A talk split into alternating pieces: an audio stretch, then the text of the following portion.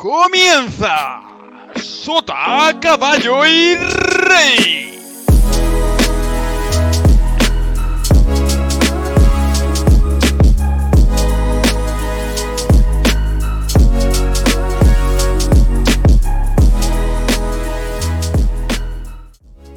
Y cuando queda hora y media para la medianoche, os damos la bienvenida al programa número 5 de la segunda temporada de Sota, Caballo y Rey. En el programa de hoy retomamos el viaje migratorio, esta vez con un invitado muy especial, mi gran amigo Jesús Martín, que forma parte de Granada Coge y es coordinador del área de protección internacional. Bienvenido Jesús, ahora te daremos la bienvenida como Dios manda. Recordaros a nuestra audiencia que podéis hacernos llegar vuestras propuestas usando el hashtag en Twitter Sota Cabello y Rey Podcast y en directo a través del chat de Twitch. Si no podéis disfrutar del riguroso directo, podéis escucharnos a través de las principales plataformas de podcast y en YouTube. Y si no has, descubierto por otro lado, recuerda que nos puedes encontrar en twitch.tv barra. Espero que estéis todos bien, que estas semanas hayan sido buenas con vosotros. Y sin más dilación, paso a presentar a mis compañeros y amigos, Luzbina, Franchu, Guille y Chus. Buenas noches, caballeros. ¿Cómo estáis para Hola. esas tierras? Hola. Hola Antonio, ¿cómo estás? ¿Estás preparado para, el- para la gran conversación de hoy? Sí, hoy, hoy hablamos, para seguir la broma del otro día, de, de inmigración mala, ¿no? Como si hubiera... Ahora, que ahora- ahora ya No, es la no. mala, ¿no? Ahora, Claro, ahora es... Bueno, Pues no, también te cancelamos, también te cancelamos, no es mala. Es complicado. Bueno, vamos, vamos a dar paso porque hoy va a ser un programa breve, entre comillas, ¿vale? Pero muy intenso y denso, que es lo que queremos, que paséis un buen rato con nosotros. Buenas noches, Chus, bienvenido, tío. Eh, Hola, buenas noches, muchas gracias. le decimos Chus porque, como los que estamos aquí, nos hemos criado juntos todos en el mismo instituto y tal, entonces es un gran amigo Y porque se llama Jesús, vamos. y porque se llama. Jesús. Entonces, como esto siempre es Es una... raro de llamarle Pepe. o sea, Como siempre, Sería raro, sería raro. Como esto siempre es una conversación distendida, así que, Chu, cuéntanos un poco a qué te dedicas, quién eres y qué haces en este gran mundo ¿Por qué azul. estás aquí? A ver. Porque estoy aquí. Estoy aquí porque me habéis invitado y muchas gracias, Ah, bueno. ¿eh? lo agradezco muchísimo. Eh, bueno, eh, yo soy trabajador social y además pues trabajo en Granada Acoge, una ONG que lleva 34 años trabajando con población migrante. La- Migrante de la mala, ¿no? Que según la que comentaba el otro día, pues población migrante de la mala, entre comillas. Eh, bueno, eh, soy el coordinador del área de protección internacional y trabajo dentro de lo que es el marco del sistema de acogida de solicitantes de protección internacional refugiados. Eh, Granada Acoge en este caso, pues se enmarca dentro de la Federación Andalucía Acoge, para ser más, más exacto, ¿vale? Y bueno, aparte de todo eso, pues eh, un chaval de Motril, afincado en Granada y emigrante retornado. Así que aquí llevo ya de vuelta, después de haber estado en el extranjero también, ya cuatro años. De. De haber sido inmigrante tú también. Exactamente, he sido inmigrante, he sufrido en mis momentos también esa lacra del racismo y la xenofobia y bueno. eh, y ahora pues de vuelta y trabajando en algo que, que me gusta, que, que- que- que disfruto día a día. Es una suerte. Vale, pues si te parece, eh, Jesús, vamos a ir un poco como rotando, ¿no? Así nos vamos a ir lanzando uno eh, Claro. detrás de, de otros con las preguntillas. Quisiera preguntarte un poco em, de- en qué en cuadro administrativo se enmarca Granada Acoge, porque me has dicho que es como una fundación, pero ¿qué, tipo de contacto tiene eso con la administración y cómo se gestiona, si tiene algún tipo de gestión centralizada con, el gobierno o, conjunta con el gobierno de España? ¿Cómo se enmarca eso dentro de un trabajo conjunto en la gestión de la inmigración en España? Vale, pues bueno, decirte que eh, Granada Acoge es una asociación, una ONG, una, organización sin ánimo de lucro, eh, y nosotros eh, dependemos en nuestra gran mayoría de financiación pública a través de subvenciones, ¿vale? No licitaciones, la licitación al final es un contrato donde la administración te marca unas líneas claras de trabajo y si no cumple, pues se acaba el contrato. Eh, nosotros en nuestro caso, pues por competencia eh, de concurrencia competitiva, nos presentamos a proyectos, nos lo aprueban o no, nos van dando dinerito y, bueno, pues tenemos la oportunidad de ejecutar, ejecutar proyectos en diferentes líneas de intervención con población migrante. eh, tanto adulta como, bueno, adulta, no podemos trabajar con menores, es otra competencia, eh, pero sí que trabajamos con ese colectivo que llaman los exmenas, famosos, que dan tantos problemas y todo ese rollo. Eh, pues también tenemos proyectos para trabajar con ellos cuando salen y cumplen los 18 años. Entonces, digamos que estaréis Eh, como incluidos en los presupuestos de la comunidad autónoma o del. Mira, tenemos proyectos que se financian tanto a nivel andaluz, ¿vale? Con IRPF Andalucía, es decir, cuando tú marcas la casillita famosa de, de los fondos sociales, pues de la recaudación después se destina a líneas de financiación para intervención social. Entonces, una parte de los proyectos es del IRPF andaluz y otra parte de los proyectos de IRPF estatal y otra parte de los proyectos es eh, a través de entidades bancarias como la Caixa y su obra social y también de fondos europeos. ¿vale? Fondos europeos que también meten, Europa también mete pasta, ¿no? Y sobre todo con el tema del refugio, de la- del asilo, eh, eh, mete bastante, o ha metido bastante pasta. Ya Entonces tenéis que presentar vuestros proyectos a esas entidades y que, digamos, os los aprueben y que ahí de- mm, saquen partida para ello. Efe- Efectivamente, gran parte de los proyectos que trabajamos con población migrante, pues la Dirección General de Migraciones, ¿vale? En mi caso en concreto, el Sistema de Acogida y Protección Internacional, trabajamos para Ministerio de Inclusión, Seguridad Social e Inmigraciones, que es el, el ministerio que gestiona el, el programa de acogida de solicitantes de asilo, ¿vale? Porque tú sobre todo trabajas con refugiados, que es lo que... Efectivamente, efectivamente. En mi trabajo en concreto, aunque bueno, en la entidad siempre, ¿no? los profesionales dentro de la entidad como equipo multidisciplinar siempre eh, intentamos, eh, tenemos nuestra área específica de intervención, pero luego si hay cualquier cosa, pues eh, tenemos transversalidad también, ¿no? Con otros proyectos, otras áreas, siempre que se pueda. Pero mi función, mi, mi contratación está hecha dentro de lo que es refugio, ¿vale? Y trabajo con, con personas refugiadas. ¿Y cuál es el perfil de la persona refugiada que, que suele llegar a, vuestra, a vuestros oídos?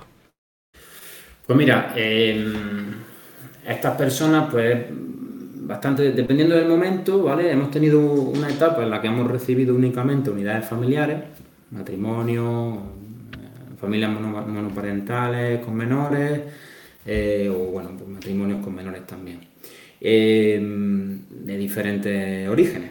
África subsahariana, eh, Siria, Rusia, Ucrania, eh, y luego Centroamérica y Sudamérica principalmente, ¿vale? Ahora, por ejemplo, hemos hecho, tenemos cuatro dispositivos de acogida en Granada, pues hemos hecho un cambio de perfil y ahora lo que, lo que estamos recibiendo más pues son eh, hombres solos y básicamente son varones eh, que vienen eh, de Mali, Marruecos y Senegal en su mayoría, ¿vale? Magreb y África subsahariana. Y son todas estas personas que desde noviembre de 2020 están llegando a las costas canarias. Lo que, lo lo- lo vimos en los informativos, hacinados Exacto. en, en el puerto y tal. Efectivamente, esa maravillosa imagen. Claro. Yo, te que quería. Sí, eh, continúa, Willy. eh, dale, Fran, dile. No, no, era solo por puntualizar, para que no estuviera estado pendiente de la noticia en este verano en España, pues que hubo una eh, una gran llegada de inmigrantes a, las- a las costas de, de- de Canarias. eh, y eso pues se trató de una, con una especial atención por parte de los medios. Sí. Sí. Yo quería preguntarte, Chus, eh, porque por lo que por lo que has eh, explicado, ¿no? Pues eso, tú tratas especialmente con, con refugiados. Y a mí me gustaría que nos explicases un poco eh, cuál, cómo se diferencian, digamos, los diferentes tipos de migrantes. O sea, qué, qué lleva a un refugiado ser refugiado y no otro tipo eh, de, de migrante, y a lo mejor cómo qué consecuencias tiene eso a nivel de cómo son recibidos, ¿no? Vale. Porque hay muchas formas de, de- de- hay muchas razones por las que por las que emigrar, ¿verdad? Entonces, Mm, Sí, total, totalmente. Es muy buena pregunta esa, la verdad. Eh, a ver, eh, vosotros os acordáis de 2015, la crisis de Siria, los refugiados, cuando llegaban barcas con Claro. cientos de personas amontonadas en fila, ¿no? En las costas de, de- de Italia, Grecia, eh, y era como refugees welcome y todo era maravilloso y la, y la, y la foto del niño en la arena, ¿no? Y todo. Sí. Bueno, pues eso se- Muy se- se- maravilloso el niño de la arena no era tampoco, te digo. ¿sabes? No, no, no, la verdad que no era nada maravilloso. la respuesta europea no fue muy maravillosa. Cre- en este creo que se. No, llamaba, no se llamaba Alien, ¿puede ser? Allianz, sí, Iron. efectivamente. Entonces, bueno, pues eh, el caso es que eh, esa imagen de refugiados, bienvenidos, ha habido siempre como una especie de trato especial a las personas refugiadas, ¿no? entendiendo que, ah, pobrecitos, que tienen que huir, que están desamparados, que tal, que cual, ¿no? Y siempre se, se ha tendido a establecer como una mm, categorización, dando una, como, ¿no? Como que los refugiados son los migrantes VIPs, como Sí. primera categoría, y luego están los migrantes llamados económicos, que son aquellas personas que migran por, por buscar un futuro mejor, ¿no? Y por, por- por una esperanza de vida y un bienestar, que serían de segunda y que no son tan bien recibidos, porque vienen a robarnos el trabajo, lo típico. Entonces, eh, bueno, eh, realmente la diferencia básica entre una persona, que para mí son migrantes todos, la diferencia básica radica en que un migrante llamado económico tiene un proyecto migratorio, es decir, quiero irme a buscarme la vida y lo voy a hacer de esta manera y en tal momento, o si puedo tal o cual, eh, y una persona refugiada no tiene un proyecto migratorio. De la noche a la mañana coge sus cosas si es que puede y otras veces con lo opuesto se pira porque su vida está en peligro. Sea por el motivo que sea, pues eh, tiene que salir o morir. Entonces, y muchas No. veces, y muchas veces yo imagino también que, así enlazando un poco, después ya dejo hablar a nosotros, eh, que, que- que, claro, que también existen diferencias que podrían a lo mejor explicarnos, y aquí estoy especulando completamente, por qué ese trato diferente, ¿no? Porque muchas veces eh, imagino yo que un refugiado que huye de una situación de guerra que se ha desatado en su país, a lo mejor una persona que, que estaba, digamos, más o menos acomodada en su país y, y tuvo que salir. Entonces, a lo mejor es gente con formación, es gente que tiene otra condición, a lo mejor. Entonces, a lo mejor por eso son también mejor recibidos, ¿no? Porque. Ah, efectivamente, al final, eh, mira, eh, ¿qué pasa? Eh, es decir, ¿qué pasa con el jeque que viene con su yate a Marbella? claro, ¿Se le, se le critica porque venga? No, pues si no, si viene con el taco por delante, evidentemente. ¿O qué pasa con el que viene a especular en vivienda? ¿O el que viene a hacer uso de la sanidad eh, pública porque aquí es pública y en su país no? ¿no? Eh, al final es una cuestión de, muchas veces una cuestión de aporofobia. Quiero decir, es una cuestión de, de- de ese rechazo al pobre. No es una cuestión tanto de ser migrante, sino de ser migrante y ser pobre. Es una persona que va a depender de servicios públicos y que va a depender en mucha, en mucha medida de, de tus impuestos. Entonces, bueno, pues a la gente en general no le gusta. Y además, si atendemos un poco la historia, al final siempre es una cuestión también de estatus. y, el que está arriba siempre va a echar la culpa de sus problemas al que está abajo. Y al final, el último escalón, pues estos migrantes malos. Entonces, bueno, eh, y, a lo que decías antes, y perdona, que eh, la persona refugiada realmente, eh, a nivel más administrativo, pues para, para poder tener documentación y poder serle considerado refugiado administrativamente y tener derechos y generar ciertos derechos, el Ministerio de Interior le tiene que conceder alguna, algún tipo de protección internacional en sus diferentes niveles. ¿vale? Entonces, realmente nosotros, el, el ACNUR, ¿no? lo que es la, la- la ONU y, y lo que es el, el ACNUR dentro de la ONU le da una, una definición concreta a refugiado, que actúa aquella persona que emigra por razones de persecución, ya sea por guerra o por eh, creencias religiosas o por orientación sexual, etcétera. Pero realmente esas personas refugiadas, a, ni- a- a efectos administrativos, no, eh, bueno, pues son un migrante más, que su, que su solicitud se estudia y si, y si cumple los requisitos y puede demostrarlo con documentación, se le concede la protección internacional. Y si no, pues oye, un migrante más. Se le Porque el- el hecho de conseguir ese estatus de refugiado le puede, digamos, el- garantizar qué tipo de, de pro- de protecciones especiales. Frente Bueno, a pues. Eh, claro, ten en cuenta que tú, eh, como si tú entras a España de forma regular, eh, tú tienes una visa de turista, por ejemplo, y vienes por tres meses, ¿no? A los tres meses te tienes que pirar. Si no tienes permiso de trabajo, de residencia, de trabajo, o, o mínimo residencia, o estudiante, o tal. Si no te piras, pues pasas a estar en situación irregular. Lo mismo pasa con las personas que llegan por costa o, de manera ilegal, que, no, que se llama, pasan a ser automáticamente personas irregulares administrativamente. Y tienen que pasar hasta tres años para poder regularizar su situación, justificando su arraigo social. Una persona que pide, que pide protección internacional, nada más por llegar y pedirla en un puesto fronterizo, eh, le conceden el derecho de no expulsión del país, mientras que se resuelve su expediente. Si se le concede la protección internacional, automáticamente consiguen residencia y permiso de trabajo. Entonces, claro, realmente es, es, muy importante. Claro, cosa con refugiado económico, digamos, no, o sea, no, perdón, un inmigrante económico no recibe ese estatus si no, si no hace esa, esa aplicación a ser refugiado, ¿no? Llegas aquí, esta situación irregular, te podrían deportar de manera inmediata o... Claro, tú llegas a... Frank, tú te montas en una barca en Marruecos y te cruzas el Mediterráneo, llegas a las costas de Motril, te coge la policía, automáticamente te plantan una orden de expulsión. ¿Vale? Y tienes eh, entre 15 días y un mes para salir, para salir del país. Eso si tienes la suerte de que no te metan en un CIE, en un centro de, de, internamiento de extranjeros, que al final no deja de ser una cárcel por el simple hecho de haber querido buscar una vida mejor sin haber cometido ningún delito, porque entrar a un país sin permiso deja de ser una falta administrativa, no un delito. Eso es muy importante. Entonces, claro, eh, dime tú, es una, es una auténtica putada, claro. Eh, tú llegas en una situación irregular, pues te deportan. Claro, claro que te, deportan. Y, eh, y si no sé, bueno, Ah, ya, te dejo hablar antes, la última cosa. Eh, y, se, deporta, pero muchas veces, claro, no se, se desconoce el, origen de las personas, ¿no? Porque muchas veces vienen, vienen a lo mejor personas indocumentadas y dices, bueno, pues dices, si puede decir que es de Senegal, como puede decir que es de Ghana, o puede ser, en fin, de cualquier otro, otro país, claro. O sea, te dan la orden para irte, pero muchas veces ni tienen los recursos para irte y a lo mejor tú tampoco te quieres ir. Eh, ¿Cómo se gestiona eso? Pues mira, eh, ahí me pierdo un poco. La verdad que a mí, me pierdo un poco. Es decir, no sé, no sé exactamente. Yo lo único que sé es que eh, eh, en términos documentales, si tiene documentación, evidentemente se puede demostrar. La gente en, general suele, suele decir de dónde viene, suele decir su nacionalidad.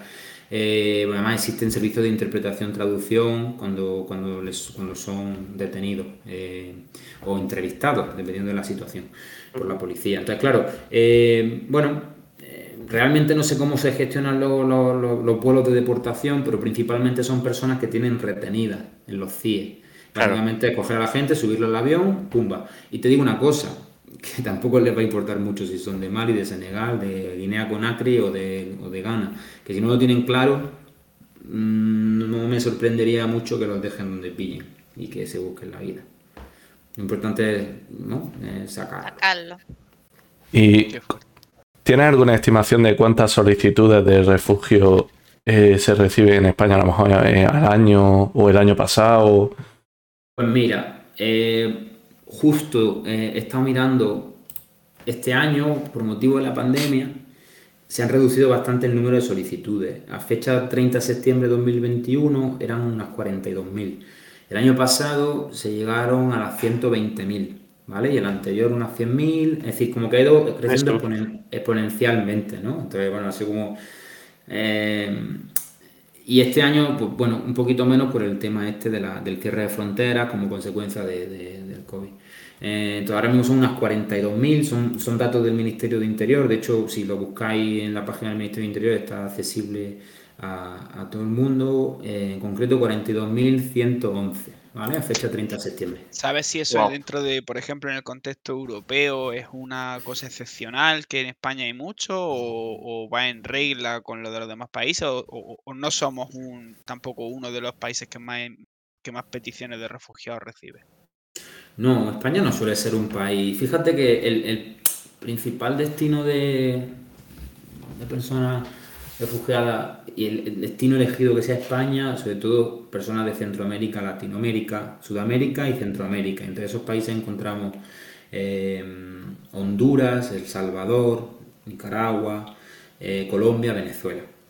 Al final por el tema idiomático es mucho más fácil, ¿no? pues si es la misma lengua, pues ¿no? Si huyes que sea un sitio al que te sea más fácil desenvolverte. Si que... Efectivamente. La, inclusión del idioma es muy, muy importante. Exactamente, exactamente. Entonces, bueno, em, em, estas son las principales. De hecho, Venezuela, ¿no? Es el país, el principal país, está el, primero en el top 5 de, de solicitud de protección internacional ahora mismo. También nos contaste, porque tuvimos una charla previa, que esa operación de rescate en Afganistán que hubo de, personas militares y colaboradores de...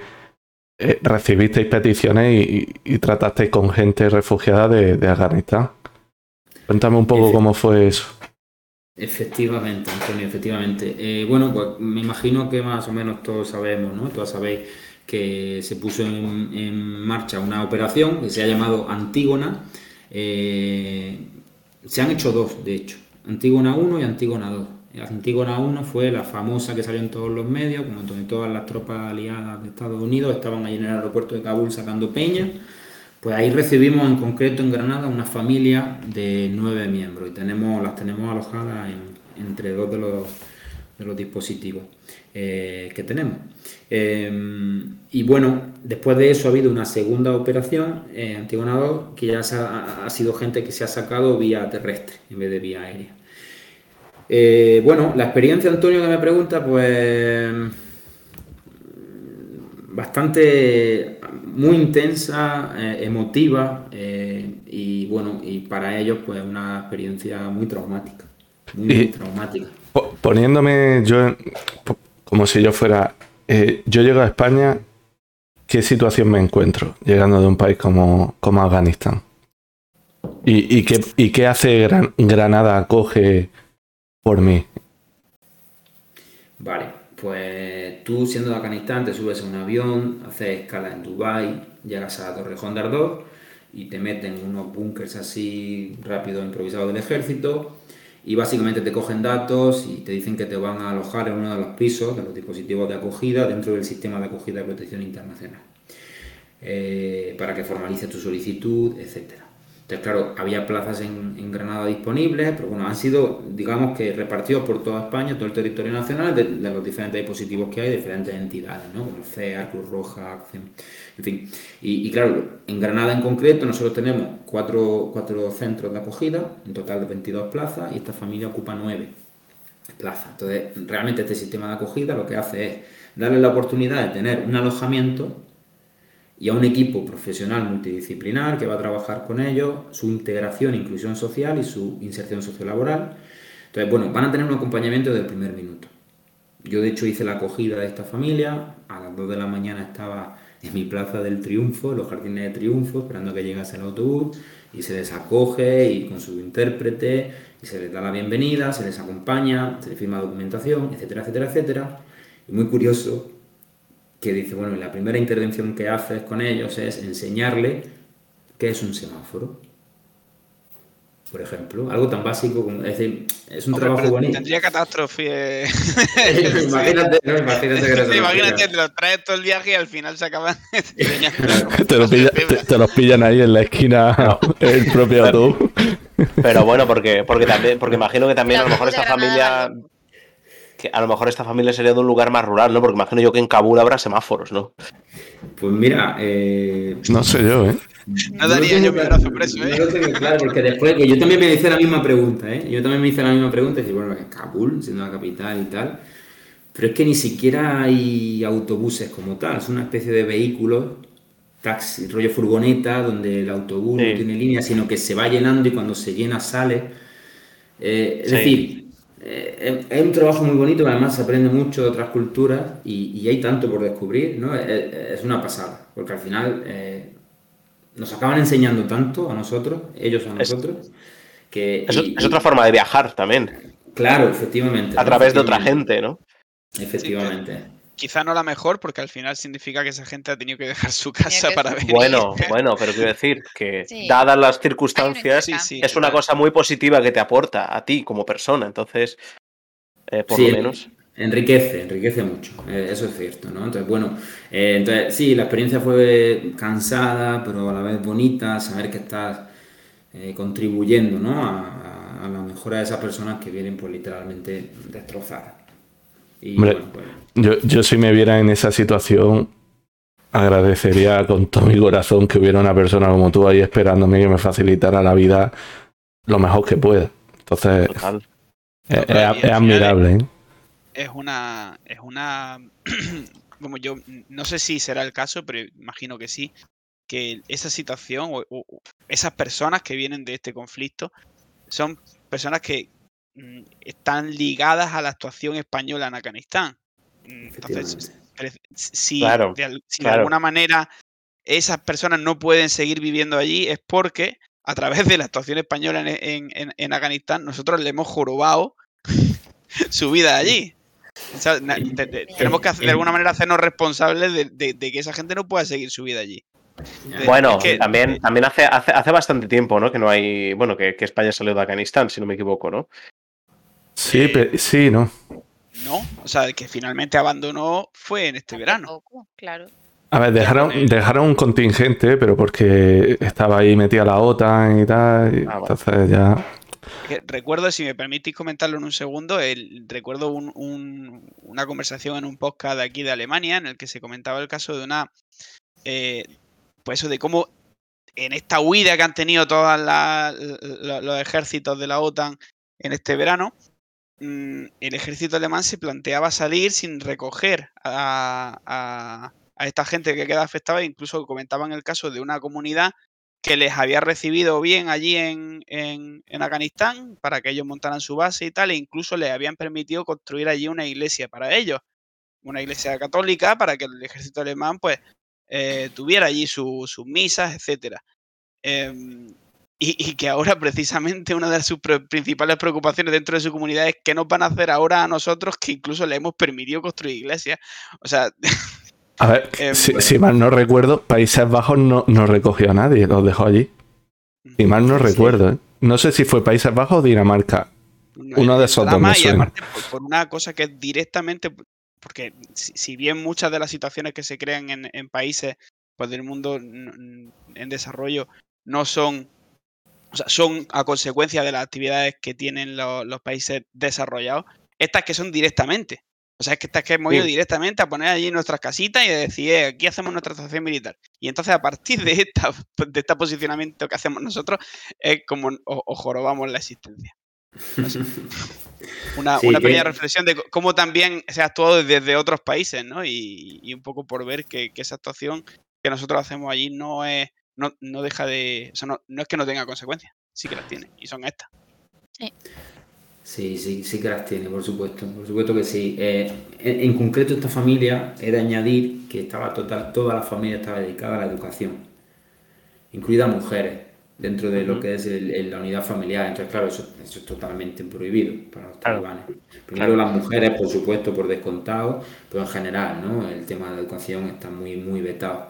Entonces, pero aún así, lo que ha dicho Fran es muy interesante porque, joder, eso, todavía escucho a gente que niega la existencia del neocolonialismo, y es como, ¿cómo que no? Es decir, toda esa gente que se queja de las migrantes, tal, que, que vienen, porque que, que se queden en sus países, porque que desarrollen, que, oye, a lo mejor son pobres porque, ¿no? Porque hemos metido eh, todas nuestras zarpas, no hemos repartido África y que nuestra, nuestro estilo de vida se mantiene gracias a todas las riquezas y los recursos naturales de, de un continente como es el africano, ¿no? entre otros. Entonces, bueno, eh, ¿tenemos mucha responsabilidad en lo que ocurre en el mundo? Pues, pues sí, por supuesto que sí. ¿Y Y. Dale, Antonio. qué, qué, qué país actualmente es el que más peticiones de refugio hace en España? Pues mira, perdón, iba a decir alguien algo. Sí, iba a decir que en el, en el chat se ha dicho que es Alemania y por ahora creo que era, que era el, el destino de todo, No, de lo que más se ha escuchado, ¿no? es- es- Pero eso Me sería me cuál es refiero- el que más recibe dentro de Europa. Lo que pregunta Antonio es Claro. cuál es el. De, de qué país pe- recibimos peticiones nosotros? O sea, Ah, bueno, bueno. España. Es que antes, creo que ella lo ha comentado. Mm. Bueno, de ah, hecho, pero que hable quizá más en detalle, ¿no? Antes se me ha olvidado, pues antes creo que me habéis preguntado que qué país, si España era el destino favorito, ¿no? O, Sí. o- o Claro, o, o- o cómo estaba dentro de su contexto. Por ahí han comentado en el chat que Realmente- podría ser Alemania, pero bueno. Sí, de hecho es Alemania, ¿eh? Alemania de hecho es el país favorito para... Bueno, favorito, a ver, como si esto fuese una... Como el, el que más peticiones recibe. Mm, Claro, Yo el, otro día comentaba, sin datos ninguno, que quizás es por, por esa misma po- posición eh, aperturista que ha tenido. O sea, es uno de- es el país, creo, de la Unión Europea que más refugiados ha recibido desde desde la crisis precisamente de 2015 con Siria. Es con lo que entiendo que si, si ya se sabe por parte de los refugiados que ahí es donde más posibilidades hay de que te acojan, también lo pides. Yo, yo lo haría, desde luego. Claro, claro. Totalmente. Mm, Pero bueno, que es que no, no tenemos que olvidar que, de- que- que hablamos de una situación de vida o muerte. O sea, acógeme donde sea y, y voy a donde más me dejan. O sea, pero es que no tengo otra Claro. alternativa, ¿no? Totalmente. Y bueno, lo que sí, sí. decía, Y si hay que aprender alemán, se aprende, vamos.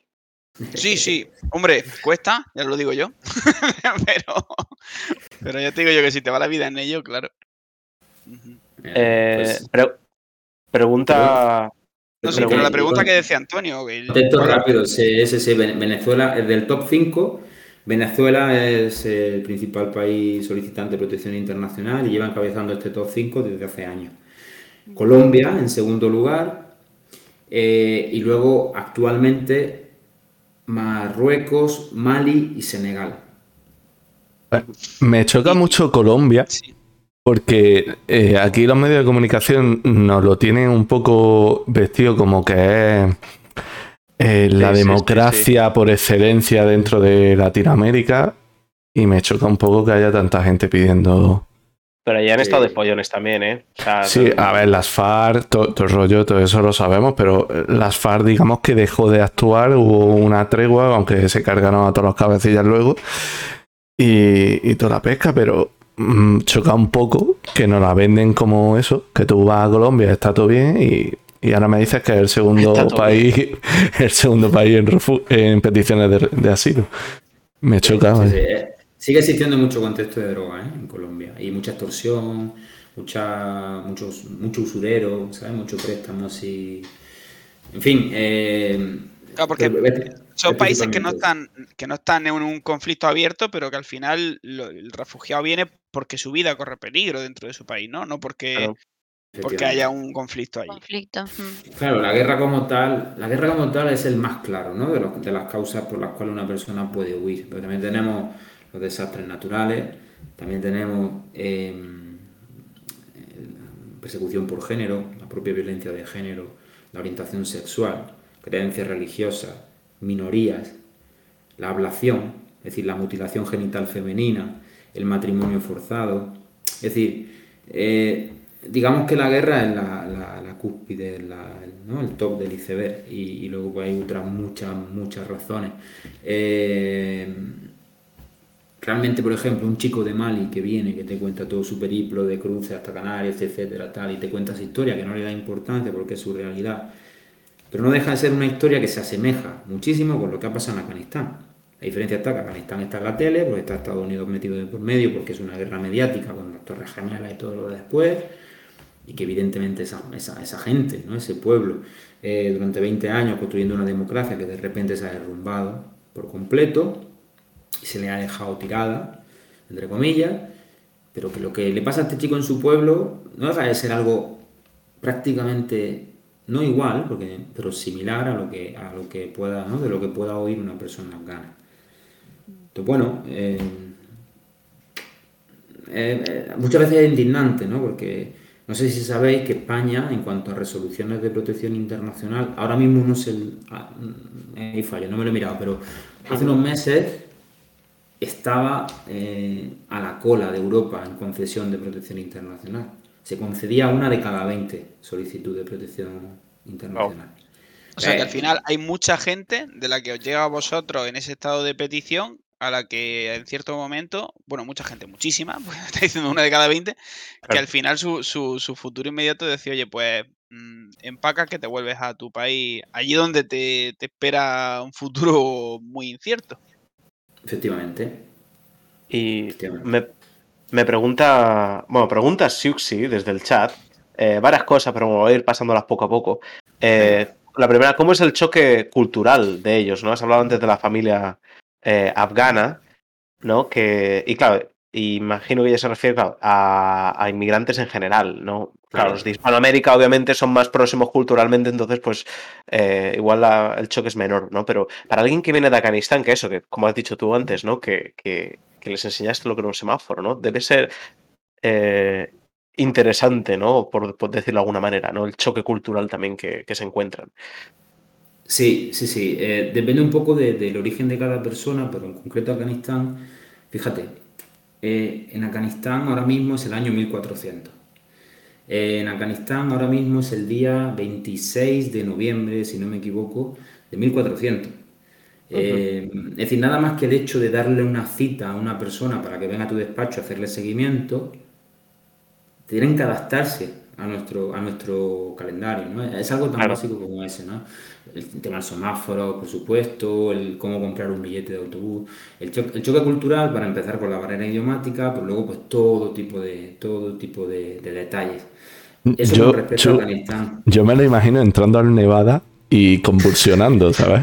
El que no lo sepa, eh, el, Nevada, es uno de los centros comerciales más grandes de España. ¿vale? Pues nada más que llegando con todo el tráfico que hay ya le da una embolia. Y luego ahora resulta que escuchan la música de Navidad del parking y ya pues apaga y vámonos, apaga y vámonos. Pero bueno, sí que, que, culturalmente, pues, pues ya os digo, depende un poco de... Pero como detalle, como, como anécdota, una familia de Chile, ojo, Chile, y le preguntas por qué España. Y te dice, bueno, porque el español y el chileno son muy parecidos. Y se supone que es español. Pero es que hay muchísimas diferencias, claro, es que muchísimas diferencias. Y se supone que estamos hablando la misma lengua, porque la comunicación, es decir, las palabras fluyen, las palabras se entienden. Mm. El mensaje ya a lo es mejor diferente. es diferente, ¿no? Entonces, bueno, eh, y estamos hablando de un país de habla, donde se habla español. Sigue preguntando, Guille, que Yo sigo preguntando, a ver qué más cosas tenemos por aquí. Eh, bueno, me, pregunta, bueno, a otra pregunta de Suxi en el, chat. ¿Dónde viviste tú? Que antes has mencionado que eso, que has pasado por el extranjero. Y creo que Fran te lo había preguntado antes, pero hemos pasado por encima de él. No se respondió. Eh, bueno. pues se me ha escapado, se me ha escapado. Aprovecho. No, no. Eh, a ver, yo mi, mi mi experiencia en el extranjero ha sido la experiencia en Europa, algo cómodo, aunque tuve también mi tal, pero bueno, en Inglaterra y en Escocia. Y luego estuve en Barcelona, que habrá quien piense que también es extranjero, ¿no? pero, pero no, pero no. Eh, eh, eso, en Birmingham y Edimburgo, ¿vale? Donde estuve. Donde tuve también la oportunidad de, de, bueno, hacer voluntariado con personas refugiadas en Edimburgo y ese, fue el primer contacto, digamos, ¿no? y laboralmente porque en el, en el programa anterior hablamos de experiencias laborales, de tal. Tú, te fuiste con una, con una carrera también, pero eh, ¿qué tipo de trabajo encontrabas teniendo carrera? Porque, si mal no recuerdo, el tema de voluntariado y tal fue casi al final. Sí, efectivamente. Efectivamente. Eh, yo me chupé mi casi año de hostelería, un poco más del año de hostelería. Y empecé eh, en un hotel muy famoso, con muchísima capacidad en las cocinas, ¿no? en el back of house. Eh, básicamente limpiando cocina y limpiando platos y vasos y tal. Fue una experiencia brutal, también lo digo, ¿no? me, encantó. Eh, pero sí, fue pues eso, con mi carrera, con mi máster, pero al final, mientras que aprendes el, Bueno, digamos que seguí un poco el, recorrido típico. Hmm. Exactamente. Pero entonces pudiste al final tocar ese, el, digamos, el mismo campo en el que ahora mismo estás trabajando en España, pero allí en Edimburgo. Eh, bueno, pude, pude tocarlo como, como, voluntario, ¿vale? En dos entidades. Una de ellas que trabajaba en el recibimiento también, como en la, en la acogida y la bienvenida a personas refugiadas, con talleres que se hacía con ellos, y otro que era más bien un tema logístico. Una, una asociación se llamaba React, y básicamente lo que hacía era coger material eh, donado, ropa, tiendas de campaña, todo tipo de enseres y lo llevaba a los campos de refugiados en Grecia. Y había muchísima peña refugiada que colaboraba también como voluntaria en todo eso. Eh, pero laboralmente tuve la posibilidad de trabajar en, el sector de lo social, pero con pequeñitos, con, con, chavalillos eh, y, y con personas discapacitadas y nunca como trabajador social. Eso es también su historia, ¿no? De homologación, de todo el tema de la aplicación, ya sabéis además. Claro. No, pero sobre todo te he hecho la pregunta por, por saber si eh, esa experiencia laboral que tuviste o esa experiencia que, que, te dio el trabajar allí te ha dado quizás algún punto de visión comparativa entre cómo se gestiona allí y cómo se gestiona aquí en España, ¿no? ¿Habría algo que tú dirías, oye, pues allí se hace de una manera en la que aquí eh, lo hacemos totalmente diferente. Lamentablemente. ¿hay, algo que tú quisieras destacar de eso? Lamentablemente no he tenido la oportunidad de ver el, sistema de acogida desde dentro. Es que lo entiendo totalmente, claro. Claro, es que claro, ahí, ahí, ya. No, no, en absoluto. Es verdad que no estuve tanto tiempo como para desarrollarme o llegar ¿no? a, un nivel, homologar y todo eso. trabajé con, con, personas refugiadas, sí, tuve la oportunidad de. Pero más eh, como voluntario, como un contacto más, más, externo, ¿no? Ya también. Efectivamente, efectivamente. Y mi primer contacto es lo que es ya con una entidad de CEAR, la Comisión Española de Ayuda al Refugiado, en Barcelona. Ahí sí, tuve casi, casi un año. Quisiera hacerte otra pregunta, si, me permitís que, que, enganche otra más. Totalmente. Eh, antes hablaba de, esa reacción que desde un de casi Europa entera tuvo con esa eh, primera oleada en 2015 con el Welcome Refugees. De acuerdo que no, no fue algo unánime, pero sí que hubo movimientos de ese Refugee Welcome. Eh, ¿Crees que con el paso del tiempo, esa actitud o esa eh, apertura que hubo en esos círculos, o ese apoyo que hubo en esos círculos, ha cambiado? Porque obviamente había desde el principio hubo movimientos que fueron en su contra, pero eh, digamos que existían también los que iban a favor. ¿Crees que había algún tipo de cambio en ese sentido o que desde la administración europea ha cambiado la manera en la que se trata la llegada de refugiados a Europa? Pues radicalmente, ha cambiado radicalmente. Radicalmente. 2015 ahora totalmente fuera. Totalmente. Mira, el ejemplo más claro ahora lo tenemos entre Bielorrusia y Polonia. Eh, hace, antes de eso, em, bueno, vamos a ver. Eh, en 2015 como que hubo, hubo incluso un reparto, ¿no? Se, establecieron una serie de, de, cuotas para que cada país de la Unión Europea acogiese, que no se cumplieron, solo Alemania como bien dicho en el, chat, acertadamente es el país que más, que más personas refugiadas recibe. Em, ahora mismo, Frontex es una, agencia que se encarga del control de fronteras, básicamente. Frontex empezó con cuatro gatos pelados allí vigilando. La inversión que se ha hecho en esta agencia es increíblemente brutal. Entonces, se está destinando más dinero al control de fronteras que a la propia eh, gestión de la migración. ¿Vale? Entonces, si nos fijamos ahora mismo en el dinero que se invierte, porque ya es que no solamente que se hayan levantado muros en la frontera sur, en todas las fronteras sur de todos los países del sur del arco mediterráneo, sino que es que ahora se está invirtiendo en países terceros que lo que hacen es gestionar que esa migración no llegue Claro, como Marruecos, por ejemplo. Turquía. Como Marruecos, como un Turquía, como un Libia, efectivamente. Eh, me decía el otro día un, amigo que ha vivido en Senegal tres años, hay guardia civil en Senegal. La Guardia Civil tiene presencia en Senegal y vigila las costas. Es decir, que ahora mismo lo que se está tratando de hacer es que esa gente no llegue directamente. Y, realmente, si tú ves un poco la ley de extranjería y ves un poco, eh, está pensado para que no lleguen. Es decir, dice, bueno, pues que vengan de forma regular. es que no se puede.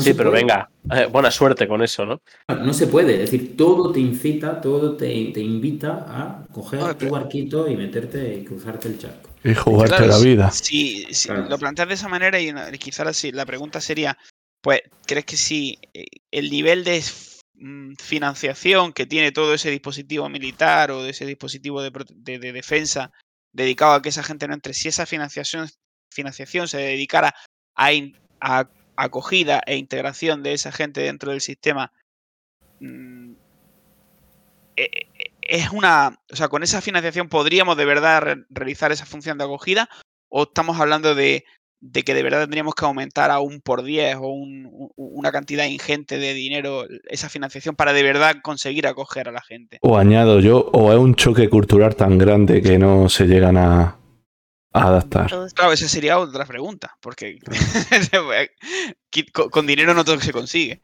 Claro, existen, existen casuísticas muy distintas, el choque cultural por supuesto existe, pero para, también estamos ahí los equipos, ¿no? Para trabajar en, bueno, pues esa mediación, en esa mediación intercultural y luego pues, también ese trabajo, ¿no? Integración e inclusión. Em, es, muy buena pregunta. Eh, yo creo que no, no hace falta tanta inversión, no hace falta subir tanto los números, no hace falta lo que hace falta realmente, desde mi punto de vista, es que la concesión de la protección internacional, las cuotas de concesión suban. Que, Porque al final, ¿qué pasa? Eh, si tú dejas en situación, eh, está comprobado que toda persona migrante que al final acaba regularmente con su permiso de trabajo, acaba aportando al, sistema de recaudación más de lo que se invierte en ella. ¿Qué pasa? Que estas personas, cuando son denegadas y quedan en una situación irregular, y no solamente protección internacional, si nos vamos a la ley de extranjería, si tú agilizas y, favoreces que estas personas puedan venir en unas condiciones eh, dignas y, seguras, y, facilitas que se puedan incorporar a un mercado laboral, aunque tengan un periodo mínimo previo de adaptación, de integración, de tal, y que reporten al sistema, pues a lo mejor te evitas que tengan que trabajar durante tres años buscándose la vida en una situación irregular. Que sean explotados. Que sean explotados, sin contrato, sin seguro social, eh, que trabajen y que ahora mismo diga el propietario de la finca, ah, pues no te pago. No tiene nada a lo que agarrarse, no, no, no, no tiene ningún derecho, no tiene cómo demostrarlo. Además, una persona que vive en la sombra, no tiene prácticamente derechos, ¿no? Entonces, eh, si todo eso se facilita, es decir, sería tanta la cantidad de dinero que reportaría al sistema, con su contrato, con su cotización, etcétera, es que, no, se sostiene, ¿sabes? Esos típicos discursos de que, es que no se sostiene. No, lo digo precisamente por eso, porque muchas veces uno dice, no, pues todo el dinero que se está desembolsando en, defensa que, sea, que, se, que se aporta a integración y, al final, pues bueno, es lo que tú dices, si al final es una quizá el desembolso inicial es grande, pero al final, si dejas pasar los años, eh, se ve más como una inversión que como un desembolso, porque al final revierten las arcas, ¿no? Claro. Mm. Efectivamente. Lo que pasa que, claro, ojo, si tú inviertes un dinero en una persona para que se integre, para que haga, ¿no? haga ese esfuerzo, acabe, y luego ahora resulta que justo cuando está haciendo un trabajo, le deniega, se queda en situación irregular, pierde el, el permiso de trabajo y no le pueden contratar, ¿de qué sirve todo el dinero que ha invertido esa persona? Pero eso es un fallo de la administración, o sea, realmente. Claro, es un fallo del sistema.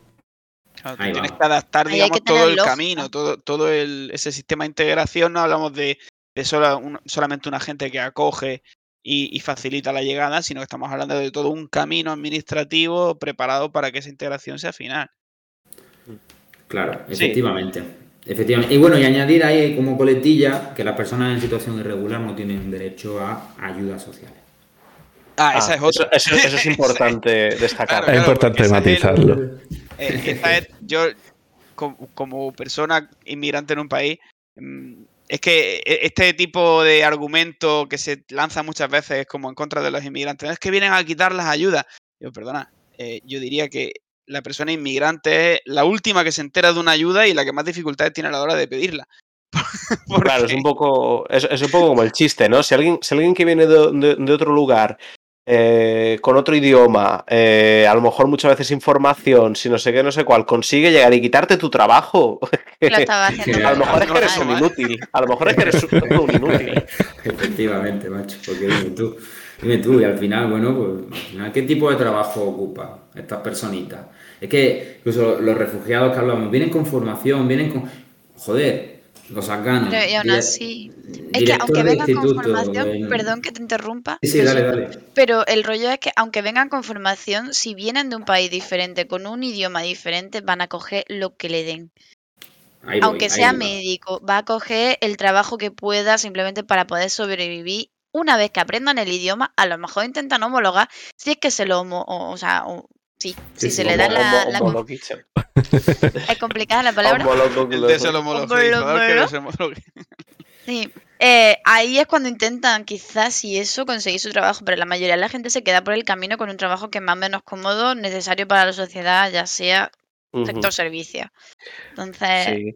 Sí. Y, además, eso lo hemos visto muy claro eh, y, y, de forma, o sea, ya te digo, o sea, un caso mucho más suave, ¿no? Como es, por ejemplo, en Reino Unido, con el tema del Brexit, ¿no? Que empezó, que todo el tema del Brexit no deja de venir de aquellos estribillos y de aquellos discursos de, básicamente hay demasiados extranjeros y es que no sé qué, es que la isla está llena y bueno y tal.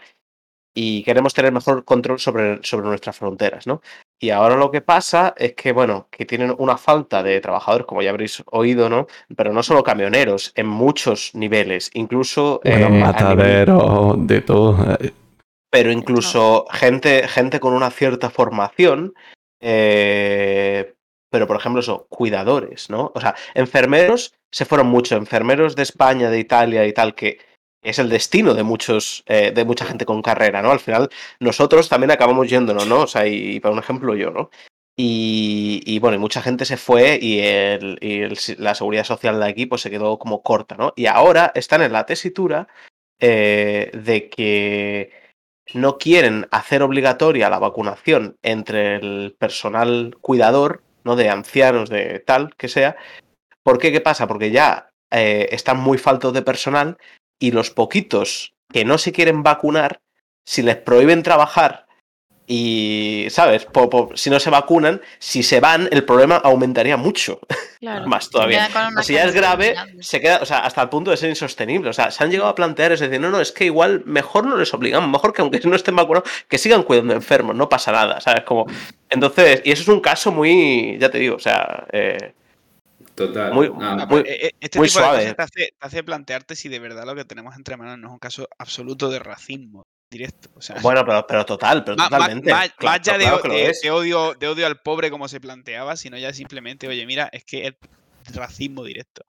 Pero es todo, o sea, con, con, ¿qué te digo yo? Con Roberto Carlos nadie era racista, ¿sabes? bueno, con Eto sí. Y nos ponemos así. Eh, eh, pero iba el tema, o sea, son gente que tampoco, o sea, los, trabajadores que estaban en Inglaterra mm, ejerciendo sus, labores no estaban pidiéndole dinero a nadie. al, revés, estaban haciendo una, labor productiva para el país y, igualmente se les ha expulsado, ¿no? Entonces, bueno, expulsado, ¿no? Sí, que digamos que, que, que burocrática pertinente como para que tengan que irse por narices. El tema, el tema, el tema, y ya con eso ya solo, solo para terminar, porque el tema del programa no es ese, pero bueno, eh, eh, el tema, digamos que no fue tanto el tema burocrático y administrativo, porque al fin y al cabo, si tú estabas en Reino Unido antes del final del Brexit, te daban tiempo para que hicieras un proceso, para si te querías quedar, mantuvieras todos tus derechos como, como antes del Brexit. El problema fue que se creó un ambiente social, especialmente en ciertos lugares, que yo he conocido casos, de que básicamente los que votaron por el Brexit, como muy felices, desde, bueno, tú eres mi amigo, pero joder, ahora te vas a tener que ir, ¿no? O sea, creyéndose que realmente eh, eso funcionaba así, siendo que no es, o sea, mostrando lo desinformados que estaban. Pero se creó un ambiente a nivel social que, claro, obviamente es muy incómodo para la gente de, que estaba aquí, ¿no? Yo de hecho Voy a mirar el chat porque estáis riendo y quiero ver qué, qué, está pasando. Porque va a salir la lavadora. La lava... Estamos escuchando como un, un, despegue de un avión. La lavadora va a salir Yo tengo la tesis de que es tu lavadora. Está, subiendo me, la, la intensidad. Me pongo en mudo y os dejo hablar a vosotros. eh, este hombre se ha enfadado. O eso, o ahí a ver si, si le sale nada a la lavadora. No, no, no pasa nada, no pasa nada. Yo estoy que, sí que es verdad que lo que dice Guillermo, yo estaba en Inglaterra, estaba en Birmingham cuando, cuando salió la votación del Brexit, al día siguiente yo me acosté en un, en un país y me levanté en otro. Y es verdad que cambió radicalmente el ambiente en las calles. Es decir, fue, fue una sensación de decir, hostia, tú es que no me quieren aquí, ¿no? Entonces, bueno, eso lo viven a diario miles, de personas y, en, las calles, en nuestras calles, en, nuestro país, en otros muchos, por supuesto. Pero, pero bueno, eh, creo que, también es una cura de humildad, ¿no? El hecho de, joder, vivir este tipo de cosas, eh, por lo menos te, hace pensar dos veces y, empatizar mucho con, con, la gente, A, mí, la experiencia que tuve en Inglaterra, la verdad que yo tuve la suerte de que fue antes del Brexit y, y, y aún así yo me camuflaba mucho entre la gente, o sea, mi aspecto me ayudaba a no a no, a no salir muy... Pero claro, cada vez que yo hablaba español con la gente, pues no lo normal, tú te juntas con españoles porque si no, no vives. Y, y sí es verdad que tuvimos un par de casos en los que, la gente te reaccionaba y de una manera en plan, pero señora, usted no se meta, ¿por qué no se mete usted en, otra, en, en la conversación que no le está llamando? Pero sí es que es verdad que es que está dentro de su cultura. No sé, el, el rechazo ese a cosas extranjeras que ellos no entiendan. Pero que habiendo colonizado el mundo entero prácticamente, ¿no? Es que te iba a decir, su cultura no es, que es de cultura, tampoco no es una cosa de la que nos, nos, podamos desvincular totalmente. Al fin y al cabo, mm, España tampoco es un ejemplo de, de, integración y de, de, acogida. Por mucho que tengamos aquí a, a uno de nuestros mejores. Ya. Bueno, he de decir que por suerte por suerte, hay mucha gente comprometida, mucha gente entregada, que lucha y que hace incidencia y sensibilización. Y, bueno, la verdad es que eh, aprovecho para, decir que hay una plataforma de incidencia política, se llama REDRA, Red Granadina por el Refugio y la Acogida. Eh, formo parte como representante de Granada Acoge o invito a que, bueno, cuando sé que está en Alemania, Inglaterra, en Granada se hacen actos de calle, muchas veces se hacen actos de calle, actos reivindicativos, ¿no? Y, bueno, son muy interesantes. Y hay mucha gente que está involucrada en, porque, porque de verdad que confía en, no en esta España de la que hablábamos, racista, de rechazo, sino la, otra, cara, otra, otra cara de España que también la, la que nos gusta, vaya. Y la, que existe, y la que existe está ahí. de la que no se habla. Exacto, sí. Sí, sí, sí, que existe y además, bueno, creo que tiene mucho potencial. Pasa que, bueno, que nosotros en nuestra... Es decir, es algo muy inherente, ¿no? A nuestro país, el que siempre haya esa dualidad de todo. Que estemos lo uno y lo otro.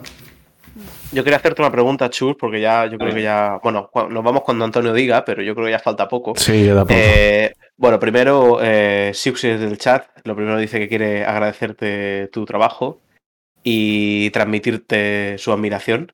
Y bueno, esto es secundado por la justiciera, que es otra de nuestras eh, fans acérrimas también. Entonces, eh, y también en, mi nombre también. Y venga, la del todo el equipo, venga. Va. Ah, dale, vamos a y, y bueno, y la, y la pregunta eh, que te iba a hacer, ah, sí, ahora sí, que ya se me había ido. Eh, ¿Qué puede hacer la gente, ya que estamos eh, con esto? Porque hemos dicho que, recibís subvenciones y tal, pero yo me he enterado que también hay formas de, de apoyarle, la gente puede apoyar también a Granada Coge. Cuéntanos, aprovecha este momento, vamos a hacer un poco de espacio público por una buenísima causa. ¿Qué pues hacemos para ayudar a Granada Coge? Fíjate que es verdad que Antonio ha dicho, ayer tuve una conversación previa, un poquito, tal eso no se habló y me sorprende mucho que saque y agradezco mucho porque en realidad... Yo es que no estaba la conversación de ayer. Yo es, que, exactamente, directamente... Hay gente seria y gente que se va de parranda, entonces pasan esas cosas. que estaba oliendo a casa, joder, que va en el tren. lo, típico, lo típico. El caso que, que, bueno, que agradezco mucho pues, que, la gente sepa que esto no estaba preparado en absoluto y, te agradezco que lo saques. Eh, bueno, realmente nosotros eh, Granada coge al final, aunque hay un equipo de trabajo amplio, también eh, la base es voluntariado. ¿vale? Entonces, una de las formas para poder ayudar y poder participar a quien, quien esté interesado o interesada, como voluntario o voluntaria, si es que le interesa. y luego, si no, en la página web, ¿vale? granadacoge.org, eh, también existe número de cuenta bancaria en caso de que se quieran hacer donaciones. ¿Por qué? Porque Verá que en nuestra mayoría los proyectos se financian con financiación pública a través de subvenciones. También existen otras eh, eh, financiación a través de entidades privadas, como he dicho antes, proyectos de la Caixa, por ejemplo, pero también eh, con donaciones privadas, por supuesto. Y van a fondos propios y, bueno, al final toda asociación eh, necesita de esos fondos propios para poder responder, porque claro, en caso de que, de que por un momento, en un momento dado pueda fallar una subvención, pueda fallar una financiación por un determinado motivo, ya sea por el cambio en las políticas migratorias, por recortes, etcétera, eh, la entidad, pues claro, eh, desaparece. por ejemplo, mi trabajo está, exactamente, mi trabajo está muy vinculado, y ojo, eh, porque es insostenible, es decir, tampoco la gente aporta lo que puede, evidentemente eh, es insostenible, porque al final, bueno, pues bastante dinero y claro, mi, trabajo está totalmente vinculado a, la subvención recibida. Si no hay subvención, pues mira, hasta aquí llegamos, plegamos y, y bueno, pues estuvo bien. Eh, eso no quita que sigamos haciendo otro tipo de cosas, pero bueno, eh, yo sí que animo a la gente, ¿no? El tema de voluntariado siempre es algo bonito, eh, aporta mucho, aparte de que puedas aportar mucho, aprendes mucho, y más con este tipo de, personas en general, y, luego aparte, pues eso, esa parte de donaciones, que, si esté interesado puede ir a la página web y, aportar. que la hemos dejado en el chat. Y la dejaremos en, las descripciones de los vídeos del podcast, luego Antonio. Por supuesto. Recordamos que es www.granadacoge.org. Y quiero hacer una última pregunta para irnos, yo espero que con esperanza y, positivo. Eh, Chu, volviendo a esa familia afgana, ¿qué expectativas tienen ellos de, de prosperar en España? Pues una ilusión tremenda. Es decir, están hiperilusionados con toda la carga emocional, con todos los problemas de salud física y mental. Eh, pese a todo eso, la ilusión eh, de estar en un sitio seguro, la pena de hablar de un país del que proceden que les genera mucha, eh, mucho rechazo y, tristeza, pero ilusionados de un futuro, de un futuro se sienten seguros, eh, justo hace poco entrevistaba a una de las chicas de la familia, 22 años tiene. Decía, aquí puedo ser yo, puedo, estar libre, puedo moverme libre, ir por la calle sola. Quiero montar en bicicleta, quiero jugar al fútbol, quiero ver un partido de fútbol, quiero tocar la guitarra. En un momento dado le preguntaba, bueno, ¿cuáles son tus aficiones? ¿no? ¿De qué manera podemos fomentar que tú puedas practicar cosas que te gusten? Se emocionó porque dice, que nadie me ha preguntado nunca esto, ¿no? Es decir, hasta qué punto la mujer estaba anulada. Pero ojo, es decir, que, no Significa que, claro, no significa que los talibanes ahora sean los monstruos, monstruos. Es decir, que Afganistán tampoco era la panacea, evidentemente, claro, miramos hacer un recorrido. a tu pregunta, Antonio, sí hay esperanza, están súper ilusionados, confiados en que van a tener una vida, una vida mejor y lo que quieren, sobre todo, es aprender español todo lo más rápido posible, intentar homologar o formarse y comenzar a trabajar, comenzar a generar, comenzar a, devolver. agradecimiento a diario. Siempre están agradeciendo y son personas excelentes, la verdad. Pues yo creo que este es el mejor cierre que podemos dar al programa de hoy. Estupendo. Muchísimas gracias por haber venido, tío. A vosotros, a vosotros, de verdad. Nos ha encantado, tío. De verdad. Sí, sí, sí. Muchísimas gracias por Muchísimas gracias. Bueno, a vosotros por el tiempo y el espacio, de verdad. Y a nuestra querida audiencia, que gracias por estar ahí. Esperamos que, esto haya sido una ventana que se haya abierto, si ya no estaba abierta de por sí. Sabemos que sois gente muy especial y que tenéis las miras muy altas y, y veis el mundo como nosotros. Que el mundo sin fronteras siempre será mejor para todos. Así que sin más nos vamos a despedir hasta dentro de dos semanas. Que tengáis una semana estupenda, que vaya todo bien. Y hasta luego. Un saludo. Hasta luego chicos. Buenas noches. Pues esto ha sido un poco todo. Si te has quedado con ganas de más, recuerda que puedes vernos en YouTube o en directo en el canal de Twitch de Psycomic. También puedes escucharnos en Spotify y seguirnos en Twitter. ¡Hasta la próxima!